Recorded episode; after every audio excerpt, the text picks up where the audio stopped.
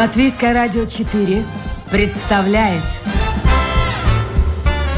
Александр Алексеев авторской программе Александр Студия.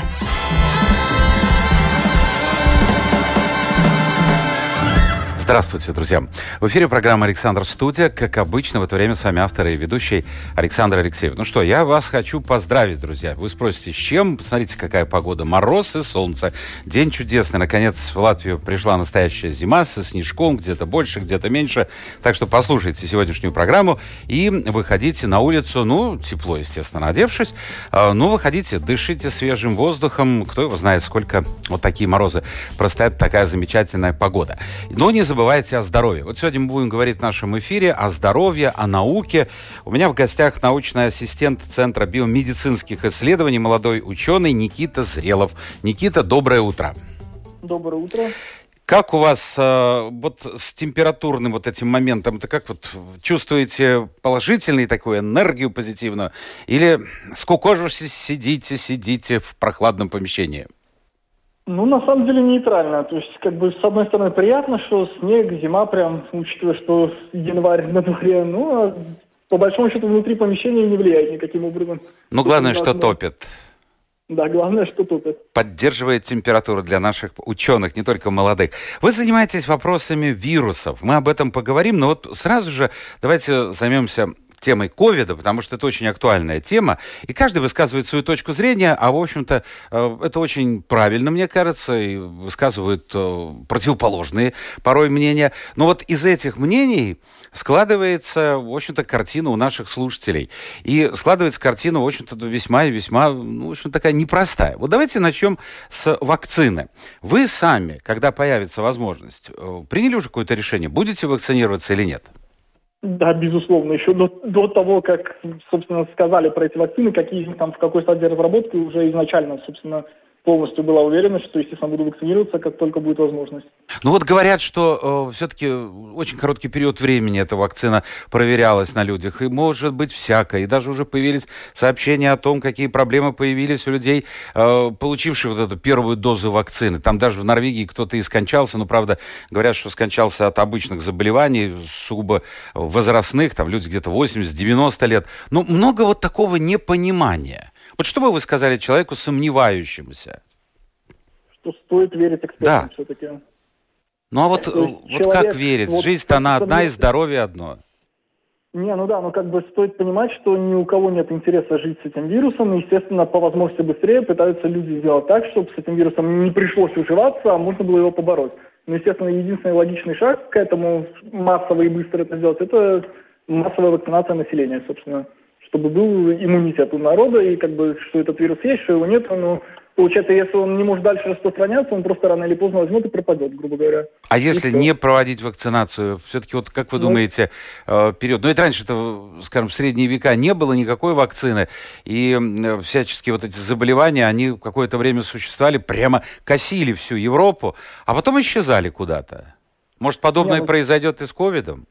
Чисто говоря, вирусом, как бы здесь стоит понимать, ну, что по основным принципам вирусологии, скажем, должно быть так, что вирус, в принципе, он не заинтересован в каких-то там особо тяжелых последствиях для своего носителя и так далее, или в его смерти. То есть ему удобнее вызывать какие-то такие средненькие симптомы, что, что обеспечивало бы его распро распространение.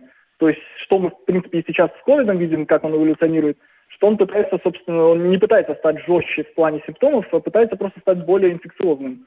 То есть он хочет больше передаваться и заражать большее количество людей. То есть что ему обеспечивает, собственно, вот продолжительность его рода. То есть если просто ему не, не в ком будет размножаться, то есть это, а, в случае, как в Средневековье, скажем, слишком много людей погибло, все, цепей передачи у него куда меньше. То есть так неинтересно ему, грубо говоря, эволюционировать, это как тупик. А вот если он эволюционирует таким образом, что просто становится инфекциознее, инфекциознее, то потом в какой-то момент, ну, грубо говоря, может дойти до того, что вот простая простуда, и все. А вот эти новые штаммы, которые появляются вот в Великобритании и в других странах, это что? Ну вот сейчас конкретно можно говорить о трех вызывающих особый интерес так называемых штаммах, да, у которого есть определен, определенный набор мутаций, которые пытаются связать с большей инфекциозностью. Но опять же, не с последствиями в плане симптоматики. Ну, то есть это, да, один из них это действительно вариант из Великобритании, который в сентябре прошлого года был впервые зарегистрирован. Мне кажется, первые данные о нем 20 сентября появились. Потом второй это, собственно, Южная Африка. И третий, вот буквально сейчас на днях появился, то есть еще массово это даже не растащили. Ну, то есть это в Бразилии, в регионе Амазонки. То есть там появился. И что самое интересное, что у этих трех штаммов перекрываются некоторые мутации, которые если сделать филогенез и так далее, можно наблюдать, что они независимо появились. То есть это действительно что-то, что этот вирус можно гипотетически предположить, раз оно независимо появилось в трех разных популяциях, между собой не связанных, что это действительно дает ему какие-то, так скажем, ништяки предоставляет, что вот это ему хорошо. Потому что стоит понимать, что эволюция любая, это по большому счету ошибки. То есть вирус себя пытается копировать, когда он размножается, но опять же, он типа копирует себя с ошибкой. И если эта ошибка каким-либо образом помогает ему стать успешнее, в его нуждах, скажем, более инфекциозным или что-либо еще там более быстро размножающимся, то есть таким образом она просто закрепляется и становится доминирующей. Ну и таким образом, опять же, вот что мы видим, что если вирус мутирует в ту сторону, что он становится там ужасно жестким в плане последствий, то есть его линия передачи очень легко прервется, потому что если он станет очень опасным и будет убивать своих носителей, он не сможет передаваться. И вот поэтому, да, эти варианты существуют, но, опять же, пока что нет никаких доказательств, чтобы они были более опасны в плане последствий, там, симптоматики. Но что уже было показано, скажем, в Великобритании конкретно, это то, что вот британский вариант, британский штамм, он более инфекциозный. И там пытались то есть выходит, по... получается, вот какой-то парадокс. Чем опаснее э, вирус, тем короче его жизнь. Так вот примерно можно сказать. Грубо говоря, да. Да. Интересно устроено в природе. А я напомню, друзья, мы сегодня беседуем с молодым латвийским ученым, а, научным ассистентом Центра биомедицинских исследований и докторантом Латвийского университета Никитой Изреловым. Если у вас есть вопросы, вы можете войти в интернет, домашняя страничка Латвийское радио 4, программа «Александр Студия». Вот по поводу происхождения этого вируса. Сейчас э, специалисты Всемирной организации здравоохранения находятся в Китае, пытаются в том числе и на этот вопрос ответить, откуда же он появился. А если говорить о научной литературе, о научных публикациях, что-то новое появилось, мы знаем, откуда, в общем-то, он появился. Там связывали с летучими мышами, э, мышами и с чем только не связывали. Ну вот на самом деле такого как определенного консенсуса, кто был бы вот наиболее прямым его предком, нету. Как бы есть вирус, коронавирус летучих мышей, РАТ, РАТ-13. И вот наиболее похожий по полногеномной последовательности именно это РАТ-13 вирус. Но, опять же, конкретно вот кусочек, который ответственный за прицепление к нашим клеткам, скажем, у него намного более похож на коронавирус панголина. То есть, как бы парадоксально это не звучало, но это получается, что вот две цепочки, скажем, которые в какой-то момент наверняка переплетаются. И вот где произошло это переплетение, точно сказать нельзя, в какой момент. А вот по поводу вакцины, вот как объяснить то, что э, некоторые виды вакцины требуют содержания в очень определенных условиях при очень низкой температуре, а другие, в общем-то, при домашней температуре? Ну, это, опять же, зависит от стабильности вакцины и самого вектора. Ну, то есть, скажем, если говорить про Pfizer минус 70, то здесь стоит понимать, что как бы это капелька жира, в которой внутри находится РНК. РНК сама по себе намного менее стабильна, чем, скажем, та же ДНК, которая, помимо этого, ну, скажем, в той же AstraZeneca в аденовирусном векторе внутри. Ну, то есть это, по сути, температурные требования для того, чтобы вакцина сохраняла свою эффективность и, грубо говоря, не испортилась. И если ее неправильно хранить, то нельзя гарантировать, что у нее будут такие же показатели, как во время клинических исследований. То есть что-то может пойти не так просто из-за хранения. Поэтому очень важно как бы следовать инструкциям, чтобы вот в каких условиях она хранилась, когда проверяли ее эффективность, чтобы такие же условия воспроизводились, потому что они выбраны наиболее оптимальные.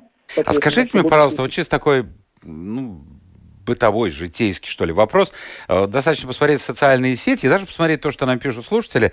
Э, много людей, которые, во-первых, не доверяют вакцине, их логику можно понять, но э, одно дело не доверять, потому что слишком коротким был путь изучения, но, но есть же масса э, поклонников и приверженцев теории заговора. А почему это появляется? Господи боже, это Гейтс хочет меня уничтожить, говорит человек уже в таком преклонном возрасте, в котором просто, наверное, не представляет интереса ни для Гейтса, ни для кого. То есть там 85-95 лет. Но нет, человеку кажется, что кто-то вот хочет его уничтожить, какие-то вот силы потусторонние. Кто-то вообще, я прочитал, э, ну, вообще бредовые, мне кажется, мысль, но тем не менее, о том, что якобы есть несколько видов вакцины, и какую-то там супер-пупер вакцину колят для, скажем так, обеспеченных людей и представителей руководства, государства, бизнесменов, а для простого люда вот какая-то простенькая вакцина. Вот откуда, откуда эти слухи появляются? Ну, вот кто их распространять начинает, я не знаю. Но это, опять же, парадокс современного времени, что, в принципе, все себя мнят экспертом в любой сфере, которая никаким образом их не касается, просто начитавшись, начитавшись чего-либо в интернете, где также на условиях анонимности кто-то что-то сказал, ты даже не знаешь, что это за человек. Какие у него, грубо говоря, регалии, чтобы говорить на эту тему. Вообще связан ли он хоть как-то сферой. Ну, то есть кому-то, может, интересно такую сеять панику и смотреть, как это дальше будет развиваться, как фейк-новости распространяют и так далее. Но, опять же, с вакцинами, с этими, ну, мне это тоже кажется очень парадоксально, потому что там доводы, которые приводят люди, ну, вот мы, скажем, занимались с коллегами, вот сейчас начинаем конкретно о механизмах действия вакцины выпускать, собственно, такие как науч-поп видео. И, собственно, в комментарии залезают люди, которые тоже, естественно, сомневаются в эффективности этих вакцин и так далее, и думают, что вот это все тоже чипировать, что сперва, мол, вакцинируют медиков, чтобы эти медики откинули копыта, и потом, типа, проредить вообще население. Ну, там в общем, чем дальше, тем более бредовые. Там очень много разных примеров приводят и так далее. Но, естественно, все эти примеры упираются в то, что люди просто не понимают базовой биологии. Скажем, вполне себе может кто-то где-то что-то опрокинуть, в какой-нибудь там статье или что-то, но люди не умеют это интерпретировать. Они вот вырывают из контекста и начинают говорить, вот это все там зло, абсолютное зло. Если там рассматривается какая-то там маловероятная теория хотя бы, что почему это так не может быть, если там это вот сказано предложение, то можно его вырвать из контекста и преподносить как удобно. Ну, собственно, таким образом все это и распространяется, я думаю. Но я действительно был шокирован, какое количество людей, ну, что на самом деле очень много этих отрицателей. Ну, то есть, по большому счету, это если человек отказывается в данный момент делать вакцину, то он, получается, отказывается от научного прогресса и хочет вернуться, ну, скажем, в средневековье. Ну, здесь, наверное, так. играет свою роль и какой-то элемент страха. Все-таки страх, он присутствует у человека. Но опять же, да, этот страх, он упирается, ну, что там говорят про эти вакцины, как они там генетически модифицированы, что они что-то могут поменять там в человеке и так далее, это все упирается в базовое незнание биологии. И здесь, опять же, тот вопрос, что, ну, может казаться, может, э, хорошо, что это проблемы системы образования. Но нет, это не проблема системы образования, потому что там действительно достаточно специфичные вопросы, которые, скажем, простому человеку знать и не надо, потому что будут эксперты, которые этим, этим занимаются. Ну, то есть как можно не доверять тому, что разрабатывается тысячами ученых, потом еще несколько раз перепроверяется независимо, и только когда доказана эффективность, только тогда это, собственно, пускается в массы. То есть это не какая-то экспериментальная вакцина или что-то, это уже действительно зарегистрировано. Вот Pfizer, Moderna сейчас в ЕС зарегистрированы. После клинических испытаний, которые проводились на 30 тысяч добровольцев, скажем, в последней фазе.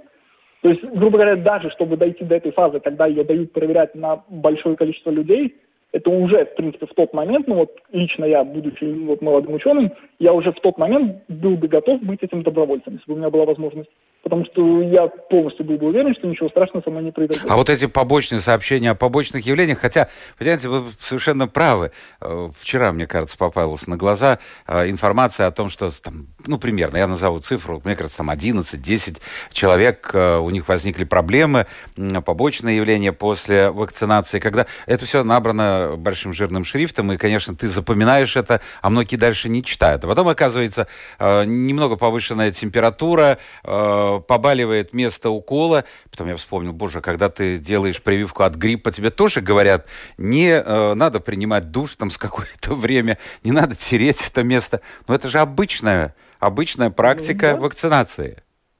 Ну, собственно, вот как раз-таки цель этой третьей фазы, скажем, когда это уже тестируется на обычных там здоровых людях, ну вот типичный там с распределением примерным, как может быть репрезентативной популяции, скажем, и так далее – возрастным и все это. То есть конкретно там вот пытаются выловить что-то супер редкое и попытаться объяснить, почему это происходит.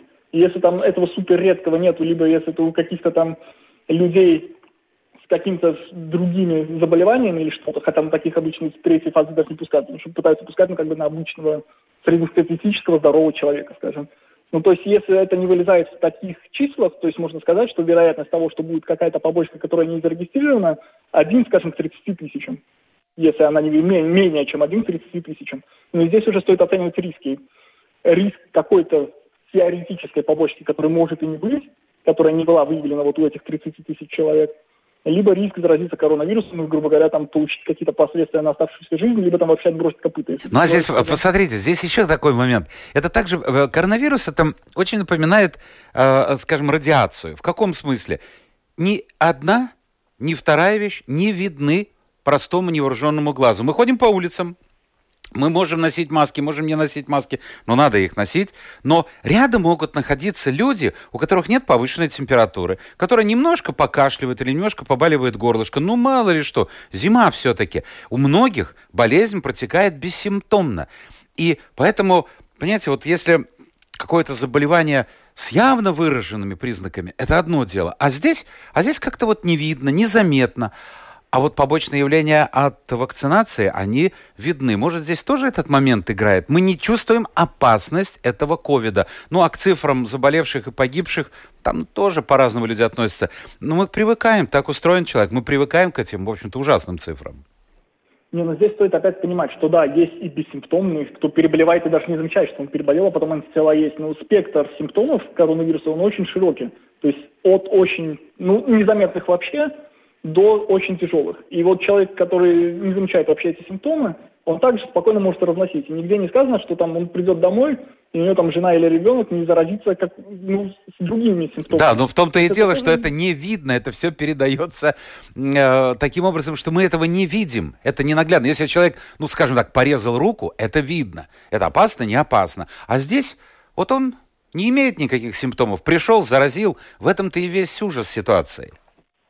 Не, ну да, но здесь опять же все это хорошо и прекрасно, грубо говоря, вот верят, не верят, пока есть возможность получать, собственно, любую другую медицинскую помощь. А просто если стационары будут переполнены, перепрофилированы отделения именно под больных коронавирусом, у кого тяжелые последствия, ну тогда хочешь не хочешь уже поверишь, когда не сможешь получить какую-нибудь плановую медицинскую помощь там или что-то, просто из-за того, что кто-то не носил маски. Но главное, чтобы это поздно не было. Молодой ученый Никита Зрелов, научный ассистент Центра биомедицинских исследований у нас сегодня в гостях. Вы занимаетесь э, исследованием в области фаговой терапии. Насколько я понял, э, суть вот в чем. Поправьте меня, если я ошибаюсь. Э, мы привыкли к антибиотикам. И врачи предупреждают, что очень часто мы принимаем антибиотики тогда, когда их принимать не нужно. Но это как бы панацея от всех бед. Бывают случаи, когда организм не воспринимает какое-то лечение, требует антибиотиков, но антибиотики уже не действуют. И тогда возникает м, тема бактериофагов. Это действительно так?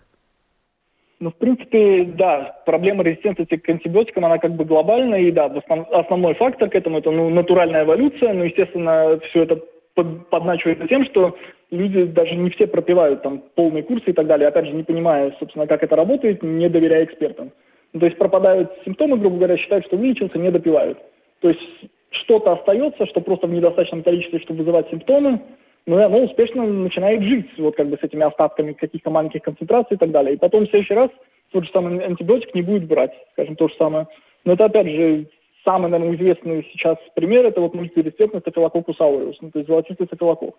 Ну, то есть получается, что его скоро лечить будет просто нечем, потому что новые антибиотики, естественно, их, во-первых, проблема открыть, найти, чтобы они были другого класса, потом еще проверить и запустить массовое производство. Ну, то есть поэтому ищутся альтернативные методы как бы решения этой проблемы вот, мультирезистентности. А вот что и такое говоря, бактериофаги? Э, по-простому, попытайтесь объяснить. Это вирусы бактерий. То есть просто вирусы бактерий. То есть как у людей вот есть вирусы коронавирусы, так, скажем, коронавирусы есть у бактерий, которые можно целенаправленно использовать, чтобы от этих бактерий избавляться. Ага, Только но там... я слышал, что почти во всей Европе ну, кроме, вот я смотрю, Бельгии. Бельгия это единственная, по крайней мере, была западноевропейская страна, в которой вот эти фаги имеют э, допуск, а, в общем-то, в остальных странах они чуть ли не запрещены. А с чем это связано? Тем, что очень сложно что-то подобное, я думаю, зарегистрировать, то есть как лекарственный препарат. Это получается, что просто, несмотря на то, что они открыты уже были более ста лет назад, то есть получается, что как открыл потом антибиотики, ну, собственно, открылись антибиотики, пенициллин, там все. Западный мир перескочил, что вот это более перспективно, более хорошо. Ну, то есть и занимались этим, просто игнорируя, собственно, существование фагов в большей мере. Ну и вот, да, в, в, на территории бывшей СССР, там, и вот сейчас сохранилось как бы в Грузии очень сильные клиники, институты, и в Польше. Скажем, кто этими фагами еще занимается. А чем это связано, Грузия и Польша? Ну, с Грузией там очень интересное вообще объяснение. То есть конкретно в институт Лявы приехал вот сам один из открывателей фагов поработать в Грузию. Ну и там они, собственно, исторически это, наверное, вот самый старый центр, кто этим занимается. Именно, то есть сейчас, как там смеются, ну вот коллеги, что там уже не ученые больше, а врачи, которые именно это используют. То есть они сделали коллекцию этих бактериофагов, и сейчас получается так, что у них можно получить индивидуальное лечение. И даже не обязательно, если не могут себе это позволить люди, ехать туда на место лечиться. То есть высылается им образец вот, бактерий, которые не берут антибиотики, скажем, конкретного штамма, конкретного человека. Они подбирают там на месте, ну, набодяжат коктейль вот из таких бактериофагов, которые будут это брать. И пришлют, вот, грубо говоря, ампулу, которую можно принимать и вылечить эту инфекцию. А Польша, Такая... она все-таки поближе?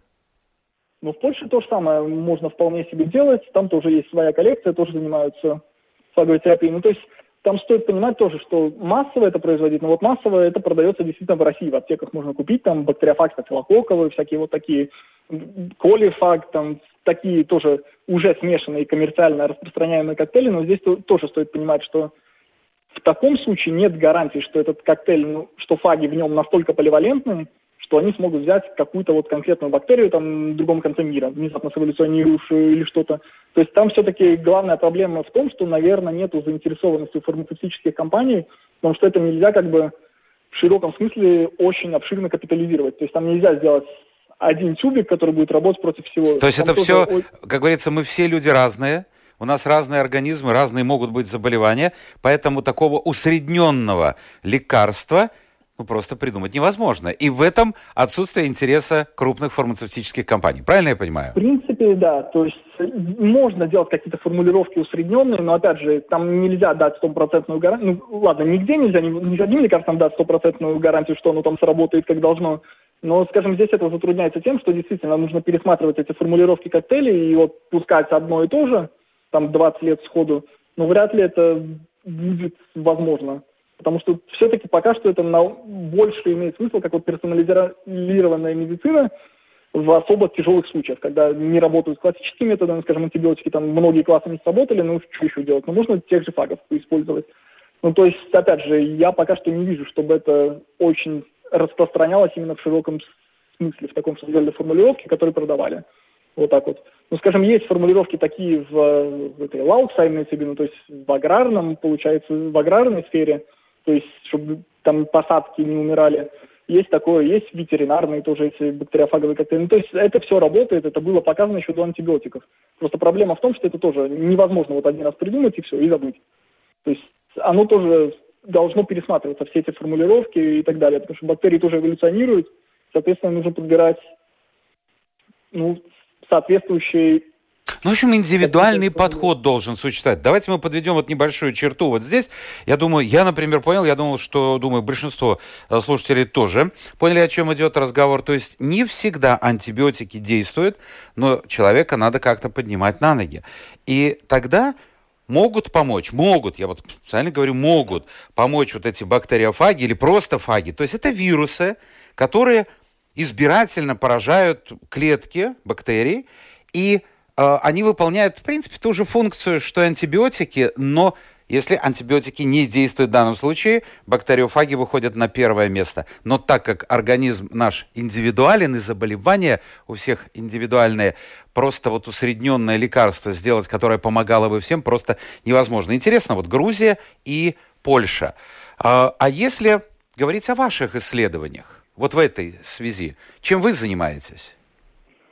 Ну, конкретно меня больше интересует вообще, так глобально говоря, фундаментальные вопросы, именно их разнообразие, скажем.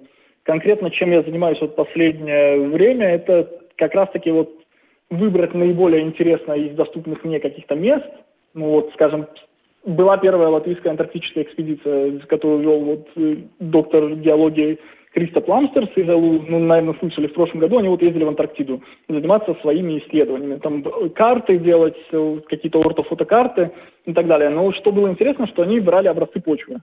Ну, для своих, естественно, целей, но, опять же, как я про это услышал, меня это очень заинтересовало. Получилось с ними сконтактироваться, получить почву из Антарктиды. И в этой почве из Антарктиды, соответственно, ну, как и предполагалось изначально, можно было найти такие вирусы, которые нигде больше замечены не были. То есть совсем диковинка такая. То есть вот меня интересует искать именно то, что еще не найдено, грубо говоря. Не просто варианты того, что уже известно, а конкретно что-нибудь вот, такое совсем неизвестное. То есть рыть в этом направлении. Конечно, у бактерий с Антарктиды, там, естественно, это не патогенный человек и так далее, то есть конкретно с терапией это никаким образом не связано, то есть эти бактерии ничего людям не делают, они вообще там в Антарктиде, грубо говоря, и то, что у них там есть какие-то вирусы, это как бы, может казаться, не представляет никакого значения. Но опять же, там если посмотреть глубже, что кодируют эти вирусы вообще, то есть у них есть такие протеины, которые, грубо говоря, непонятно что делают.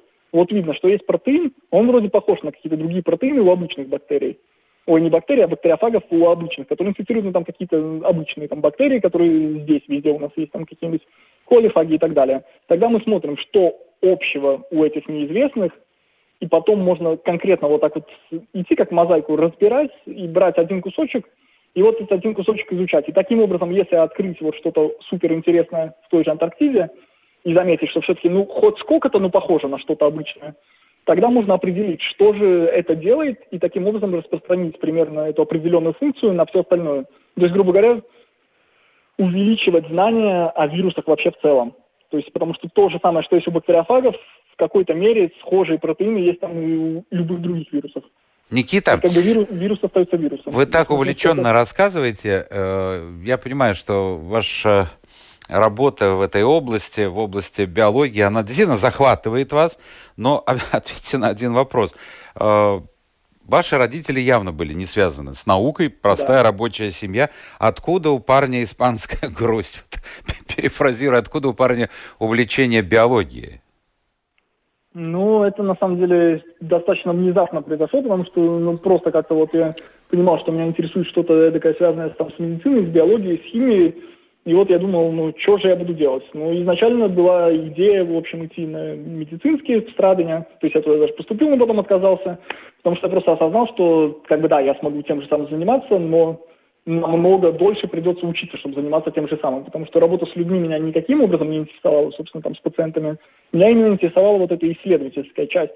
Потому что не, чисто вот лично мне, мне не интересно применять, грубо говоря, только всю жизнь применять на практике то, что открыли кто-то другой. То есть мне интересно именно участвовать в том, что вот улучшает, увеличивает, не знаю, глобальное знание о нашем мире или как-то такое, даже по маленькой крупице, ну, то есть получается, что, естественно, ничего глобального один человек или так далее вот за один какой-то короткий момент времени не делает, не открывает. То есть это все работают команды, но вот по крупицам. Один там дает крупицу с этой стороны, другой с другой стороны, и потом кто-то вот рано или поздно делает какое-то очень хорошее открытие на основе этих крупиц, которые вот складывали люди по всему миру. А вот сейчас вы закончите э, докторантуру Латвийского университета. Себя в будущем где видите, в какой стране и кем? Я бы хотел, конечно, дальше здесь, в Латвии, развивать вот именно фаговую терапию. Если сейчас это более фундаментально, то сейчас я потихоньку перехожу все-таки к практическому именно их применению. И я бы, в принципе, хотел, наверное, может быть, съездить, набраться опыта куда-нибудь за границу еще, поработать пару лет – ну и потом вернуться сюда и, собственно, попытаться организовать свою группу исследовательскую, которую и хотелось бы вести в перспективе. Ну, вы уже работали, правда, в совершенно другой работе э, во время каникул с школьником, студентом да. в Англии. Как-то вот не сложились ваши отношения с этой страной? Не, ну как сказать, тогда у меня цель была, грубо говоря, просто заработать за лето какие-то деньги. Ну, то есть, как я говорил, с обычной рабочей семьи, то есть, чтобы что-то себе позволить того, что лично мне хочется и никому больше в семье не надо, грубо говоря, то приходилось как бы себе самому доставать средства на это. Ну, то есть, собственно, я здесь вот действительно это было одно, одно лето, когда я решил, ну вот, пойду здесь устроюсь на работу. Ну да, и в итоге там была такая разница, что здесь мне предлагали, ну это была работа в кебабной, евро 93 в час. А мне дядя с Англии говорит, ну приезжай сюда, здесь у тебя будет как минимум 6,17 фунтов в час. То есть, что, наверное, за 7 евро даже больше. А что вы делали в Англии? Что это за работа, если не секрет? Ой, первый год я в Англии работал вообще charity фундрейзером, то есть, грубо говоря, пытался собрать пожертвования с других людей на какие-то там благие цели, ну, то есть э, какие-то hospital charities там и так далее. А второй год это было уже не добровольческая работа, грубо говоря, а чисто вот суши крутить, грубо говоря, стоять на суши-фабрике по 12 часов в день и идет линия, и, да, грубо говоря, либо класть один и тот же ингредиент, либо там переворачивать нигири. Ну, короче, тупая работа. Что, вот, сумасшедшая очень... работа. Ну, хорошо, да. ну ладно, вы сейчас э, ученый, Пройдет да. совсем немного времени, у вас появится свое имя, известность на международной арене. Но все-таки, ну, будем откровенны, приходят ко мне ученые наши латвийские, кто-то остается, кто-то возвращается. Это жизнь есть жизнь. А, но несравнимо финансирование, скажем, в той же Великобритании, а, да в любой стране а, Запада, в старой, в старой Европе, э, или в Соединенных Штатах Америки, и в Латвии, финансирование науки. Почему вы все-таки думаете связать именно с Латвией свое будущее, научное? Ну, скажем, возможно, даже отчасти из-за патриотических чувств. Ну, как бы я здесь родился, я здесь вырос, и я не вижу, чтобы здесь не было необходимой мне инфраструктуры. То есть все, что мне надо, у меня здесь как бы есть. Единственная проблема – это, да, финансирование. Но, опять же, здесь стоит понимать, что здесь борются за финансирование, скажем, тех же есть фондов между собой жители Латвии, то есть ученые из Латвии. А если приехать в ту же Германию или что-то, ну, то есть, говоря, без чего-либо впечатляющего, там, CV или что-то, или умений написать хороший проект – то есть рассчитывать на это большое финансирование, просто вот что оно внезапно свалится с небес, как только ты приезжаешь, там, пересекаешь границу Германии, тоже не стоит. Ну, то есть это я трезво оцениваю, грубо говоря, что мне нужно и что я могу получить. И я считаю, что здесь, в Латвии, вполне себе я могу быть конкурентоспособным. А То вот интересно, да. если говорить о медицине, там все понятно. Там даже рекламу дают хедхантеры, которые приезжают сюда, в Латвию, да не только в Латвию, а все балтийские государства, э, предлагая работу медсестрам, нянечкам, врачам. А вот э, в области медицины, вот за вами охотятся хедхантеры? За молодыми да, учеными? были конкретные предложения, куда ехать. Одно это было как обычная ну, работа в сфере, грубо говоря, а два именно предложения на докторантуру. То есть в одну из лабораторий я даже ездил в Москву посмотреть, ну, то есть там знакомый мне профессор, грубо говоря. а, то есть, то есть предложения, насколько я понимаю, не только с запада, но и с востока приходят? Да, ну то есть мы как-то вот сдружились, я съездил, посмотрел эту лабораторию, но опять же, я понял, что в принципе, мне как-то привычнее работать и больше нравится, как вот устроено у нас. То есть как-то чисто личные предпочтения. Ну, то есть, э, да, есть предложения, естественно, можно самому найти, очень много где предлагается, ну, то есть, скажем, написали люди проект, у них есть обязательно, ну, вот, скажем, ну, насколько обязательно, там, добровольно обязательное требование взять к себе вот зарубежного какого-нибудь там докторанта. И они открывают эту позицию, просто его ждут такого студента, который приедет, и им хорошо, как бы, и студент набирается опыт. Но меня, опять же, это никогда не интересовало, даже Erasmus были возможности куда-то поехать, ну, как я тогда смеялся, ну, типа, я уеду, а у меня здесь мои фаги здесь останутся. То есть, кто меня пустит ноунейма, скажем так, без какого-либо имени, в какую-то другую лабораторию, которая, скажем, будет там супер оборудовано или что-то заниматься какой-то моей фигней. То есть это, грубо говоря, трата ресурсов лаборатории на то, что конкретной лаборатории пользы не принесет. Ну, вы, в общем-то, есть... молодец. Вы все это просчитали вот так вот, вот шаг за шагом. У меня очень короткий вопрос, который требует короткого ответа. Может ли ученый, на ваш взгляд, из такой небольшой страны, как Латвия, э, стать лауреатом Нобелевской премии?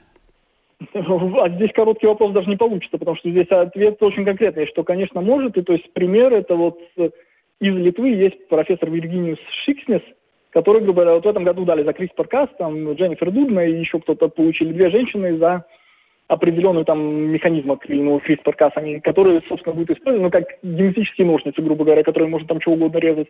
Ну и, собственно, вот этот мужчина был одним из тех из Литвы, профессор, который, собственно, сооткрыватель этого. И то есть, если посмотреть именно по статьям, то есть он даже быстрее, это, грубо говоря, открыл, но просто Нобелевскую премию, к сожалению, почему-то вот его решили проигнорировать. Хотя некоторые другие престижные премии, там упоминали и его, собственно, не только вот этих женщин, которые сооткрыватели этого же.